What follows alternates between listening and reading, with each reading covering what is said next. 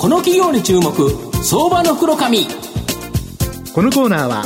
企業の情報システムのお困りごとをアウトソーシングで解決する IT サービスのトップランナーパシックネットの提供でお送りします。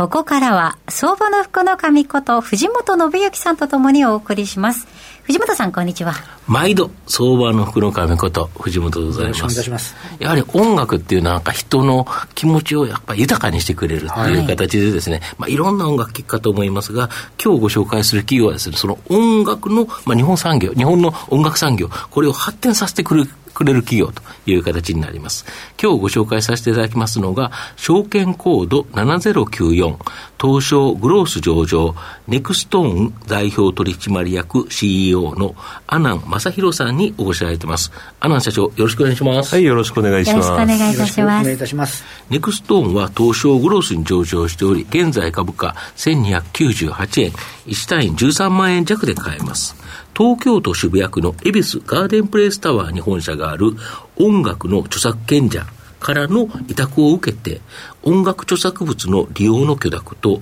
使用料の徴収や分配を行っている著作権管理サービスの上場企業としては、オンリーワンの日トップ企業になります。安定した、安定したストックビジネスによって、全3月期まで6期連続の増収増益を達成しています。国内外の音楽配信プラットフォームに向けた音源供給のデジタルコンテンツディストリディストリビューションサービスやエンターテインメントと企業の架け橋となり、音楽コンテンツを中心に利用促進をコーディネートするキャスティングサービスなども行っています。また、昨年、えー、6月のですね、株式会社レコチョクとの資本業務提携により、総合音楽エージェントとして新たな事業領域への進出を果たしている企業になります。まああの、音楽の著作権管理サービスと言われると、なんとなくイメージとして、これ、ジャスラック、一般社団法人日本音楽著作権協会、まあ、これが思い出されるというところと、はい、で、これを御社が二分していると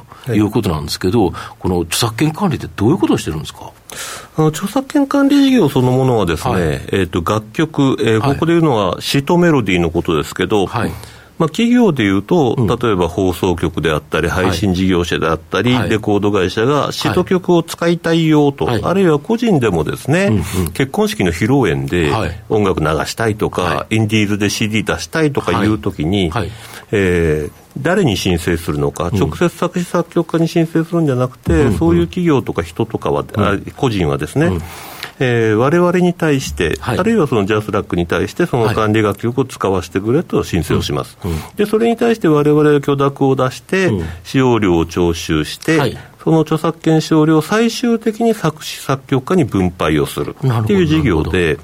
私たちの収入というのはその手数料でですね、うんうんこれはあの使用の形態によって異なりますけれども、うん、平均すると8、8%から9%の手数料を頂戴しているというのが基本的なビジネスですね、まあ、だけど市とかそういうややってる人たちに、直接企業とか個人が申請してたらたまったもんじゃないと、ね、だから、御社とかジャスラックさんがいるということですよね。はい。なるほど。で、御社が管理している楽曲で、代表的な、まあ当然山のようにあると思うんですけど、はい、例えばみんなが知ってるよねっていう曲、はいはい、どんな曲ですか？あの分かりやすいところで言うと、はい、えー、っと、昨年のレコード大賞受賞曲の、はい、ミセスグリーンアップルのケセラセラ、はい、それから一昨年のレコード大賞受賞曲の、世界の終わりのハビット、はい、えー、これも当社の管理楽曲でありまして、うん、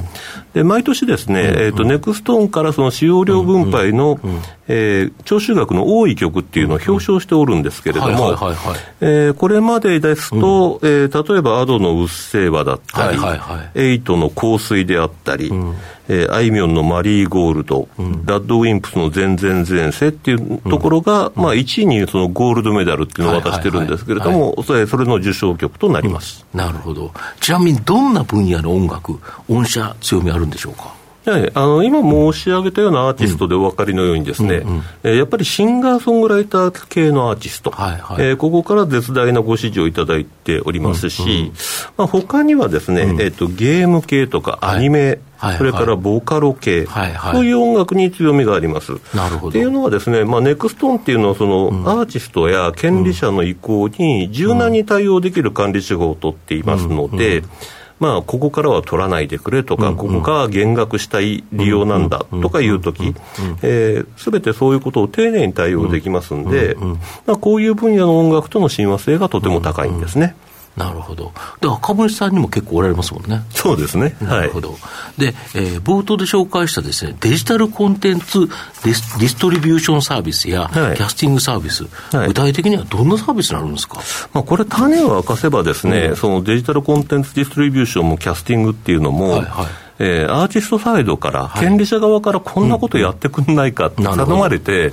じゃあやるかって始めたサービスなんですけど、デジタルコンテンツディストリビューションサービスって長いんですけど、まあ、楽曲だけで、さっき楽曲はシットメロディーのことだって言いましたけど、はい、まあ、ここでいうサービスは、アーティストの実演を収録した、いわゆるオリジナルコンテンツ。音源ですよね。え音源であり、映像もそうなんですけど、まあ、私たちはこれを原版と呼んでますけど、はいまあ、それをその配信事業者であるアップルとかスポティファイとか、ユーチューブとか、はいはい、えーと、そのプラットフォーマーにライセンスして使用料を徴収して手数料いただく、うん、似てるんですけど、これはジャスラックが行ってないサービスなんですね。うん、なるほど、なるほど。で、えーと、さっき藤本さんおっしゃられましたように、うん、それぞれのアーティストにですね、あの、スポティファイから、はいはい、ユーチューブから、はい、これ出してくれって言われて。めんどくさすぎますよね。はい。まあ、クリエイトに支障をきたしますよね。はい、当然。で、それはもう全部ネクストに任せてあるからっていうハブになるっていうのが、このデジコンのサービスですね。なるほど。で、キャスティングサービスもですね、うん、えー、やってくんないかって言われてやり始めたら商売になっちゃったんですけど、はいはい、アーティストの、まあ、コロナ禍においてはそうなんですけど、はい、特に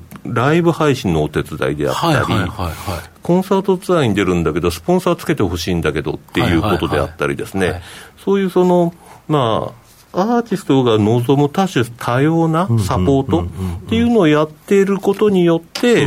そのがじゃあ楽曲も預けようかだし、現場も預けようかだし、えー、ということでうまく回っていく、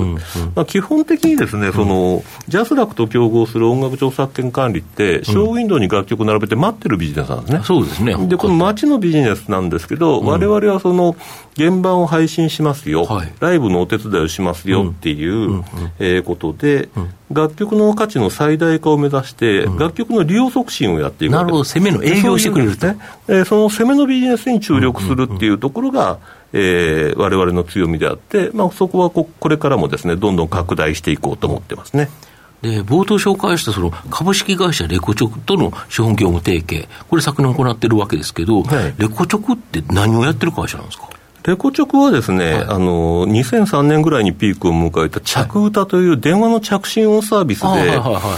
まあ一時は600億ぐらいの売り上げがあって、はい、すごく儲かる会社だったんですが、はい、えー、まあそのスマホに移行して着歌っていうサービスが終焉を迎えましてですね、うんうん。えー、スポティファイとか、アマゾンと同じ土俵に立たなきゃいけなくなったっていうところですね。はい、はいなるほど。で、御社と資本業務提携することによって、この日本の音楽業界、さらに発展しそう、これ、どういうことですか？えっ、と、レコチョクはですね、はい、今、あの、その音楽配信プラットフォームでちゃんと利益を出しているんですが、はい、えー、それだけではこれから成長できないので、うん、レコード会社のバックヤードの DX 化だったりですね、はい、えーと、アーティストにダイレクト、アーティストね、ユーザーにダイレクトにその販売する通信販売業務であったり、えそういうことを、あるいは印税管理業務であったりっていうことをお手伝いするソリューション業務と、はい、子会社にタワーレコードと共同で作ったエッグスっていうインディーズサイトがありまして、えそこからインディーズを育てていって、えメジャーに羽ばたかせようっていうビジネスをやってるわけですね。で、えー、それを我々も一緒に支援することによって、うん。まあ、レコード会社により深く食い込むことであったり、アーティストのお互いであったり、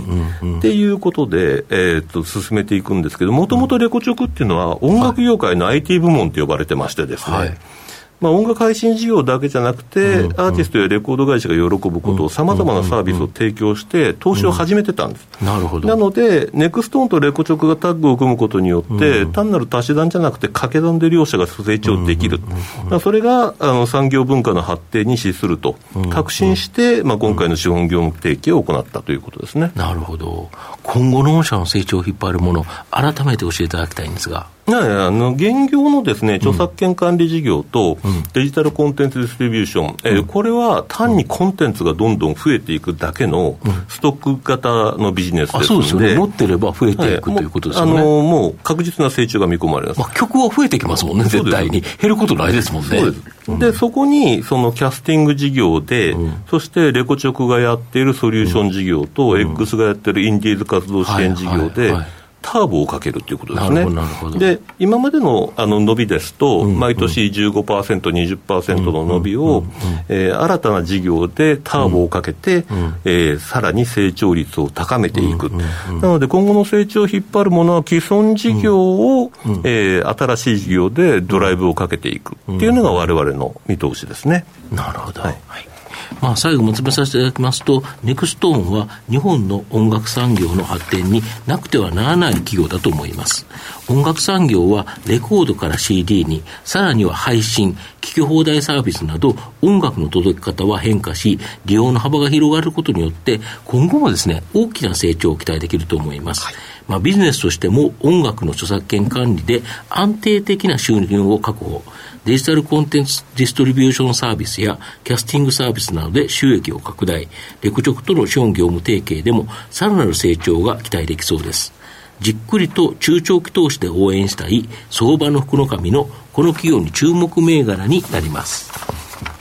今日は証券コード7094東証グロース上場ネクストーン代表取締役 CEO の阿南正弘さんにお越しいただきました。阿南さんありがとうございました。はい、こちらこそありがとうございました。藤本さん、今日もありがとうございました。どうもありがとうございました。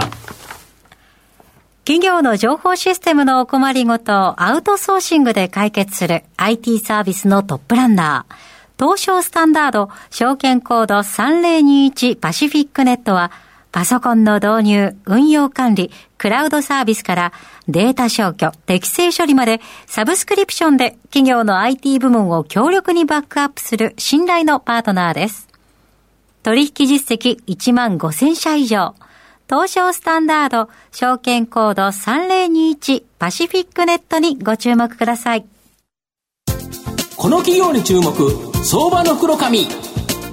このコーナーは企業の情報システムのお困りごとをアウトソーシングで解決する